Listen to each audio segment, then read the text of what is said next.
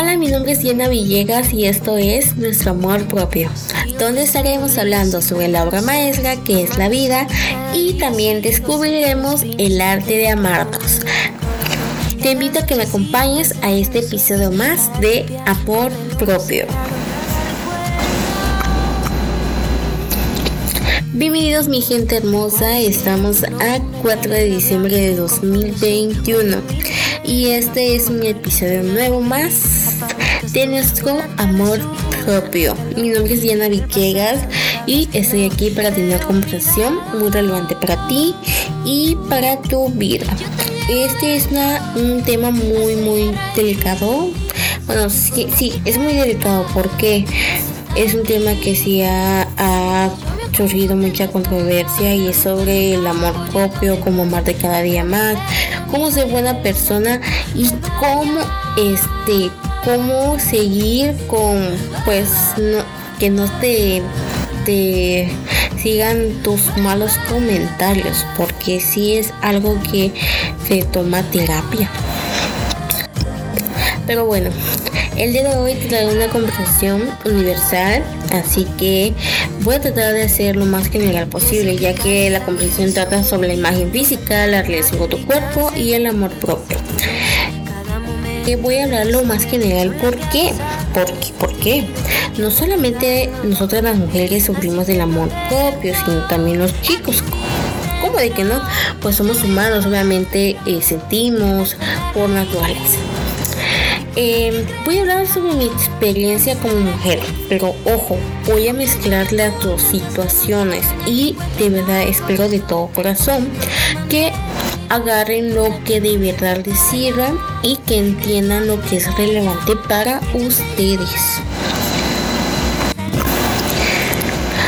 Primero que nada, vivimos en una sociedad en donde estamos envueltos que sin fotos de Instagram, que si el TikTok, que si el Facebook, que si otra red social, que la verdad que es muy fácil dejarse llevar el estándar que, implica esas redes sociales. Porque, porque a veces nos, dicen, no, pues estamos en tendencia de que hoy es eh, día saludable, cosas así. O trata de verte mm, casi idéntico a las fotos fit, no sé. Yo la verdad, en vez de ser fit, soy fat. y obviamente, obviamente nuestro, nuestro cerebro va a empezar a decir, a decir cómo nos vemos con nuestro cuerpo, que nuestra imagen, y cómo lo ven los demás personas. Inclusive hasta el color del cabello es algo que implica mucho nuestra autoestima, que si está lacio, que si está ondulado. Ay, ya saben los tipos de estables que marcan las redes sociales. Y algo lo que yo he aprendido es que nosotros cometemos el error de vincular nuestra apariencia física con la validación de la marca, pues las redes sociales. Las redes sociales es algo, es algo que, que, que nos marca de por vida.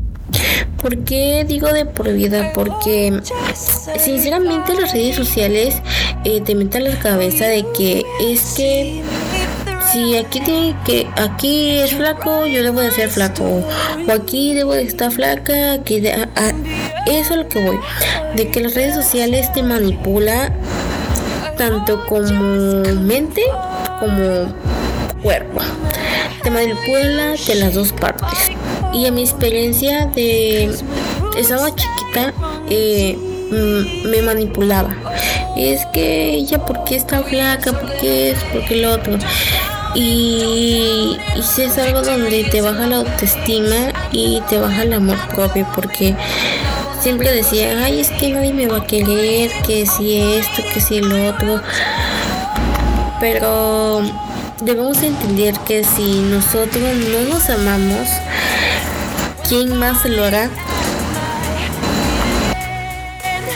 Y es una pregunta que se debe de reflexionar tú como persona, porque sinceramente em, los seres humanos necesitamos necesitamos sentirnos amados, valorados y aceptados. Obviamente como todo ser humano. Pero ¿saben cuál es el problema?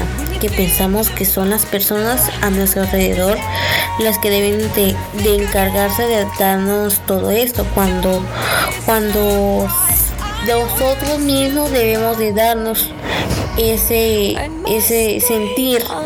Siempre estamos esperando cumplido, que nos digan que hicimos bien esto, que nos quieran, que entre otras cosas. El problema está en que esto no tiene ningún significado si nosotros mismos no nos queremos, no nos aceptamos o no nos valoramos. Somos nosotros los que debemos llenarnos de amor para no depender de reconocimiento de los demás. ¿Por qué digo que la raíz de los problemas de las personas está en que tienen una baja autoestima? Porque tener una baja autoestima quiere decir que, en el mejor de los casos no te quieres a ti mismo. Pero en el peor escenario es cuando te odias sinceramente. Se dan cuenta de la gravedad de esto cuando tú te odias o, alguien más o alguien no te cae bien, simplemente te alejas de esa persona. Pero, ¿cómo haces para separarte de ti mismo si tú te odias? Obviamente es imposible.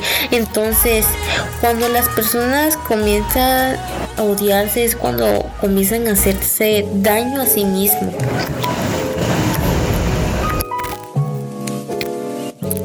Como todo llegamos al final de esta pequeña plática. Pero déjame decirte un pequeño consejo. No hay razón que valga para no quererse, porque como te dije al principio, mereces ser amado, aceptado, valorado y respetado por el simple y sencillo hecho de ser tú. Y la primera persona que debe darte todo ese amor que tanto quieres eres tú mismo. Siempre recuérdalo. Te saluda Diana Villegas y espero que te haya gustado esta pequeña plática conmigo. Nos vemos. Hasta pronto.